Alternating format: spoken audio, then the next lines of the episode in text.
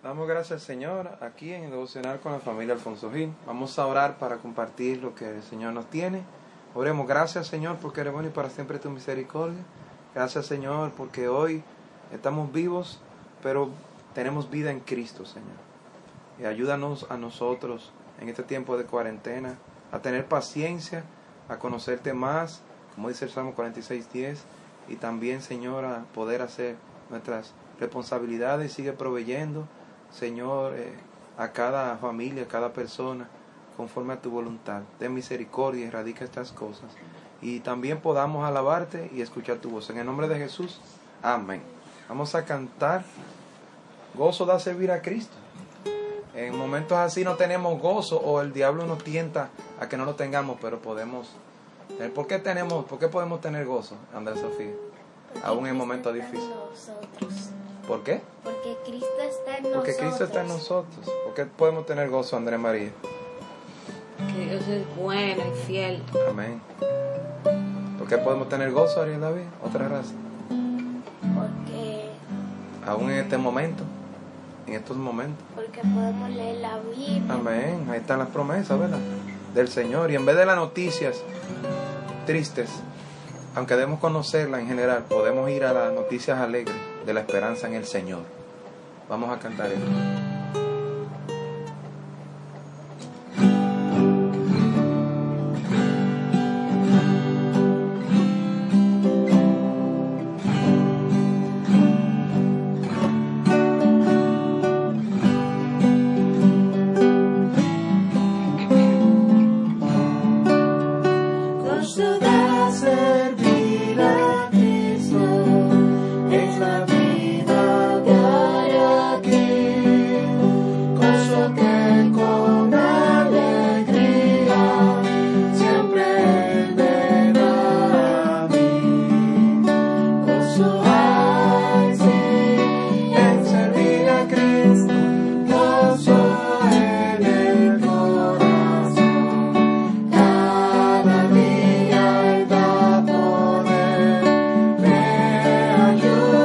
Ayuda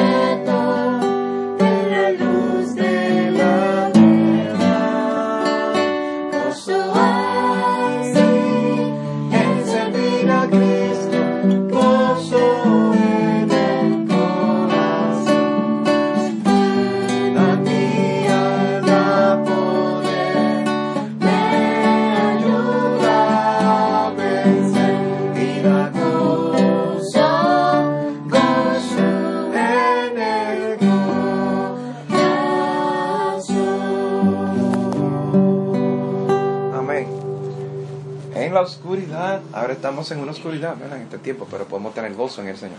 Vamos a dar gracias ahora, vamos a dar gracias a todos, vamos a dar gracias al Señor. Así que que empiece allí Andrea María, que empiece. Vamos a dar gracias al Señor en este momento. Le doy gracias a Dios porque Él es muy bueno, fiel, que para siempre es su misericordia y porque podemos disfrutar un nuevo día que Él nos regala eh, con sus fuerzas, con su gracia. eh, todo esto verdad que estamos experimentando nos ayuda a, a entender y aprender muchas cosas pero a estar más cerca del Señor Amén. también y glorificar su nombre, Amén. aunque vengan verdad dificultades, eh, desesperaciones, pruebas, enfermedades, necesidades, podemos confiar en el Señor, depender de Él y buscar, buscar su rostro. Como dice ¿verdad? Filipenses 4, por nada estéis afanosos, sino sean conocidas vuestras peticiones delante de, de Dios. Y ¿verdad? el resultado va a ser, y la paz de Dios, que sobrepasa todo entendimiento, guardará nuestros corazones. El Señor es el autor de la paz y Él quiere que experimentemos paz en Él. Así que Ah. le doy las gracias Amén. por su paz. Amén. ¿Por qué seguimos dando gracias, Andrea Sofía?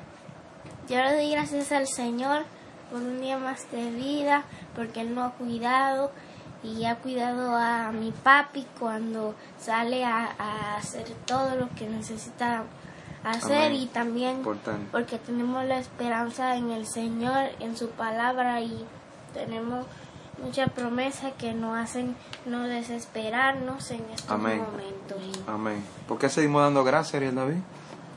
Le doy gracias al Señor por un día más de vida, por todo lo que me ha dado, porque podamos podemos en la dificultad de confiar en, en la palabra del Amén. Señor y que ha cuidado a, a, a los creyentes y que nos siga cuidando Amén. y que y que y que sane a todas las personas con coronavirus. Amén. Y yo también doy gracias al Señor porque lo primero que siempre digo cuando me levanto, gracias Señor porque eh, primero abrí los ojos y luego tengo salvación en Cristo. Y pronto estaremos, muy pronto, en la presencia del Señor. Y puedo ver el sol y decir siempre que mi, mi Señor brilla más que el sol en su gloria. Y también por conocerle más y cumplir el propósito de esta cuarentena, en Salmo 46, 10, conocer y entender al Señor. Así que vamos a primera de Pedro 1, 13 y 14 y vamos a compartir este devocional de 10 minutos eh, para que meditemos en su palabra y con una sorpresa que les tengo aquí de algo que pude repasar hoy de la palabra de Dios también. Vamos a orar. Gracias Señor porque podemos ahora meditar en tu palabra, en este devocional familiar.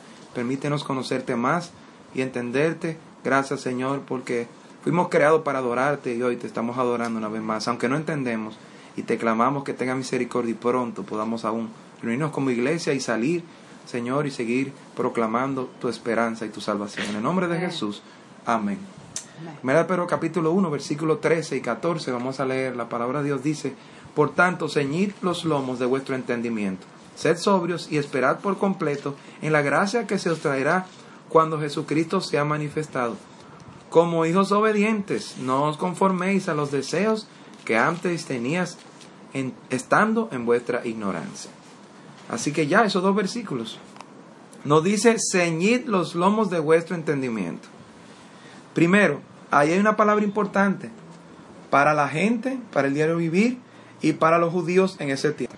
Como estamos viendo aquí en 1 de Pedro 1, hay una palabra importante, como estaba diciendo, para la vida diaria. Ceñid los lomos. Ahora, Pedro toma este ceñir, este ejemplo de lo que tiene que hacer un judío, una persona que se va a cambiar. Esta palabra de ceñir es cambiarse, es ponerse el cinto que tenía que ponerse los judíos. ¿Recuerdan Ariel David de Sofía? Que los judíos tenían que ponerse como unas batas, ¿verdad? Y eran unos, muchas vestiduras. Los sacerdotes tenían que ponerse mucha ropa y tenían un cinto en el centro. ¿eh? Y este ceñir es esto, es ajustarse bien. ¿verdad? Hoy como la correa que utilizamos, ¿verdad? O como el zapato que uno se amarra. ¿Y qué pasa con el que Andrea Sofía no se amarra bien los zapatos? Puede tropezar. Puede tropezar y caer.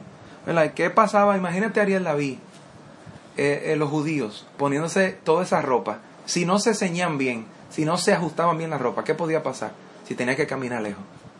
Vamos a ver. Se iba a soltar. Muy bien, si iba a soltar, imagínate tú que tuvieran que correr.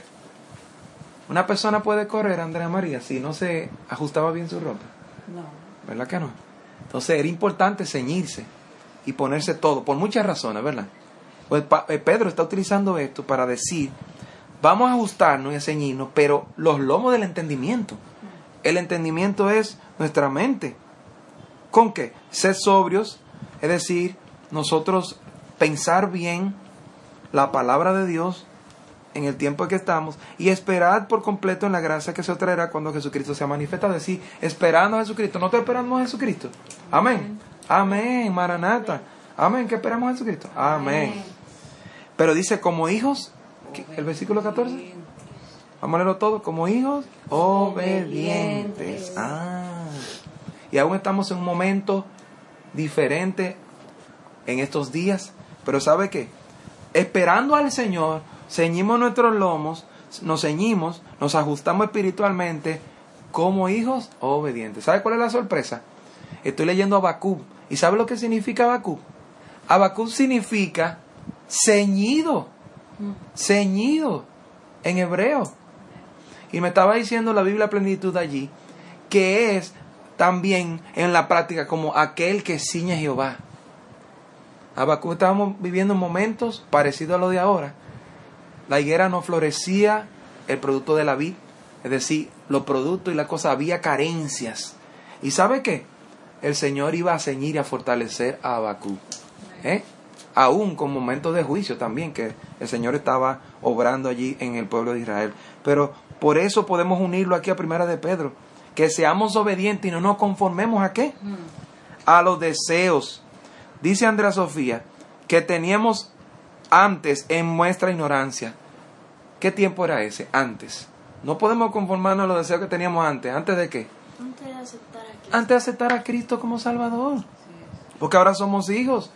Y se supone que vamos a ser hijos obedientes. ¿Debe? Vamos a ver. No os conforméis. Eso conformarse, Ariel David. No conforméis. Conformarse se- me recuerda a Romanos 12, 2, que dice no conforméis a este siglo. Eso es como el alfarero, que coge en la mano el barro y ¿qué hace Ariel David, el alfarero? Le hace así y comienza a Formar. a formar. A formar. Formar. Muy bien. Y, y el barro toma la forma de, ¿de quién? De lo que quiere. El mismo barro se, se forma el mismo. De lo que quiere el alfarero. El alfarero. Y el alfarero, eh, eso en Isaías fue que lo dijo el Señor, es nuestro Señor. Y Él quiere moldearnos y formarnos, ¿verdad? ¿Ustedes creen que el Señor, Andrea María, quiere moldearnos en esta cuarentena, en estos tiempos? Amén, claro que sí. ¿Y cómo nos moldea? ¿Cómo tú crees que el Señor nos moldea? Bueno, nos enseña lecciones porque podemos aprender a través de la palabra de Dios, Amén. pero también a través de circunstancias y Así es. experiencias. Él quiere que seamos como es Cristo, Amén. manso, humilde, tierno, amoroso, eh, ¿verdad? Y, y estando en la casa, toda la familia, algunas personas parece como que les ha afectado eso, no están acostumbrados a estar juntos Qué importante. por ¿sí? tanto tiempo. Entonces es. necesitan tener más amor, más paciencia, más eh, perdón, aún más servicio, servir a los demás y dejar verdad las vidas egoístas Así y no es. estar atentos a los otros en mi familia. Inmediatamente allí, hermana Andrea nos está dando aplicaciones de este devocional. Primera de Pedro 1.13. Entonces Pedro nos dijo, vamos a ceñirnos, así como nos ajustamos la ropa, así como Habacuc significa ceñido, y, y en et- etapas y años diferentes. Habacuc en un momento de mucha carencia y dificultad. Pedro está hablando a aquellos que estaban perseguidos. También. Los expatriados, donde Sofía y David. Perseguidos, los cristianos saliendo huyendo por el Evangelio. Pero podemos ser hijos obedientes. Y eso es lo bueno de la- del libro de y la epístola de Pedro. Que nos dice, mira, en un momento difícil podemos ser fieles al Señor. Amén. Amén. Así que vamos a ceñirnos. Es decir, se tiene que ser ajustado primero nuestro entendimiento con la promesa de que Cristo viene pronto y su palabra. Y como hijos obedientes, y todo el capítulo nos está hablando de que Él nos compró y que seamos santos porque Él es santo. Todo eso es obedecer y no conformar nuestros deseos de antes, porque tenemos una carne todavía que quiere que nosotros no vivamos para Dios. Pero tenemos el Espíritu Santo para que vivamos en obediencia Amén. al Señor. Amén. Amén. ¿Le gustó verla saber eso? Que ceñir es ajustarse y eso es lo que significa el nombre de Habacuc. Así que qué bueno que el Señor nos fortalecerá y ajustará nuestras vidas en la, cualquier circunstancia en que estemos.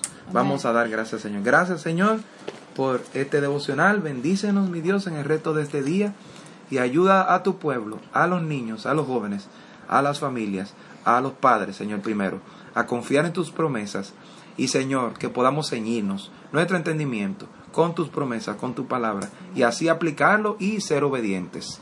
Gracias porque tú en Habacuc también, cuando faltaba todo, él dijo, con todo yo me alegraré en Jehová. Tú le ceñiste a él también, le pudiste fortalecer su vida. Señor, así como lo, ha- lo puedes hacer con nosotros ahora. Fortalece a tu pueblo, fortalece, Señor, y ajusta y ayuda, Señor, y levanta a todo aquel que necesita esperanza. Te lo pedimos en el nombre de Cristo Jesús. Amén y. Amén. Dios le bendiga. Muchas gracias.